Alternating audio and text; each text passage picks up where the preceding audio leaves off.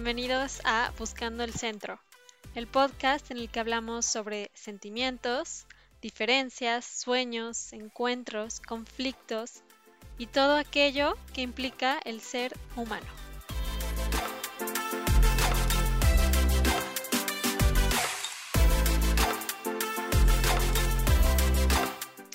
Entonces les platico un poquito acerca de este podcast, cómo nació y el propósito que tiene. Todo comenzó un día, eh, estaba yo en un evento de TEDx, en, en específico era TEDx Calzada de los Héroes y la temática de la que hablaban todos los ponentes era 2040. Que por cierto, espero que sepan que es TEDx y si no, se los recomiendo mucho. Hay eventos de TEDx en varias ciudades, incluso, por ejemplo, en la Ciudad de México hay más de uno. Entonces, les recomiendo muchísimo que, que busquen, eh, que entren a Google y chequen si en su ciudad hay algún evento de TEDx. Y bueno, pasaron una plática que hablaba sobre cómo tu debilidad se puede convertir en tu mayor fuerza o tu mayor fortaleza. Y hablaba acerca de una persona que temblaba, sus manos temblaban, su cuerpo temblaba, tenía una enfermedad que lo hacía temblar y un día decidió pintar. Y entonces el movimiento que él tenía en sus manos hizo que pudiera pintar a base de puntos. Y bueno, hacía unas pinturas increíbles. Y pues de esta que pudiera ser una debilidad de temblar, logró hacer estos cuadros hermosos, ¿no? Entonces me puse a pensar y dije, ¿cuál es mi mayor debilidad? Y fue chistoso porque toda la vida me he considerado una persona que no tiene puntos de vista fuertes, ¿no? Que no puede decidir o irse por un bando y elegirlo fácilmente. Entonces, en cosas como clases de debate, siempre me costaba muchísimo trabajo tomar un, lado, ¿no? Y decir, no, es que este es el bueno y este es el malo. Yo decía, pues no, no sé, o sea, es que los dos tienen la razón. Y todos como que, ¿cómo que los dos tienen la razón, Jimena? Entonces, yo pensé que esa era una debilidad mía, el hecho de no poder tomar decisiones y decir de qué lado estoy. Entonces dije, bueno, esa es mi debilidad. Y dije, ahora cómo la voy a convertir en una fortaleza.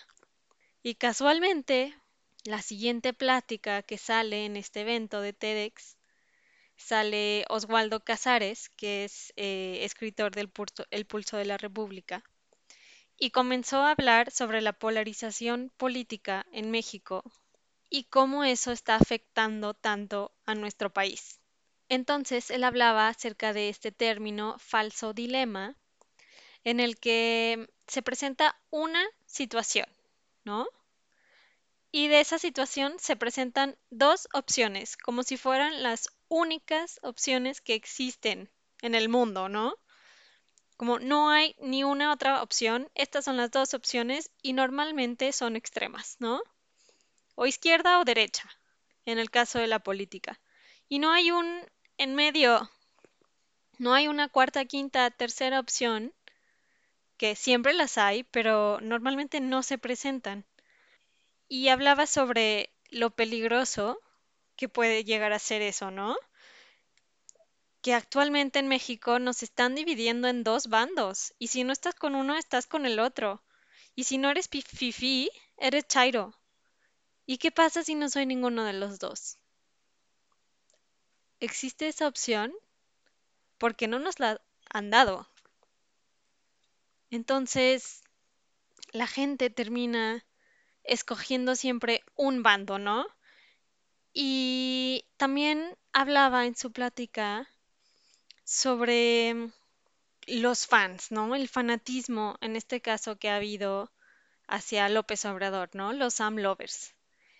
Y el problema con el fanatismo Y esto es que cuando alguien es fan de algo, lo ve 100% blanco o 100% negro, ¿no? 100% bueno. Y esto hace que los defiendan a capa y espada, que no vean estos puntitos de otro color que tiene esas personas o ese equipo o de lo que sea que seas fan. Siempre lo vemos como todo bueno, ¿no? Entonces, la importancia de poder distinguir y ver que no todo es ni blanco ni negro, sino que hay uno, tonos de grises en medio y dos, miles y miles de colores. Hay una gama entera de colores entre el blanco y el negro que tenemos que aprender a ver, que están ahí y que existen. Entonces, al, unir estas dos pláticas, me di cuenta de que mi inhabilidad de tomar un bando y decir me voy con ellos o me voy con los otros, tal vez no era una debilidad, ¿no? Que sí la puedo convertir en una fortaleza.